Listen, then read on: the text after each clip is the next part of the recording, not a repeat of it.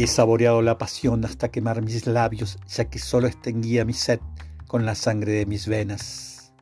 He saboreado la amistad y solo me quedó en la boca la insipidez de sus renuncias.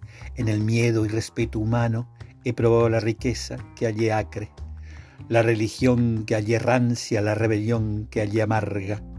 Pero llega el día de los labios llenos de miradas de fuego, de brazos tendidos alrededor del mundo, para la ronda fraternal de los corazones. Llega ese día y solo entonces podrán hablarme de amor.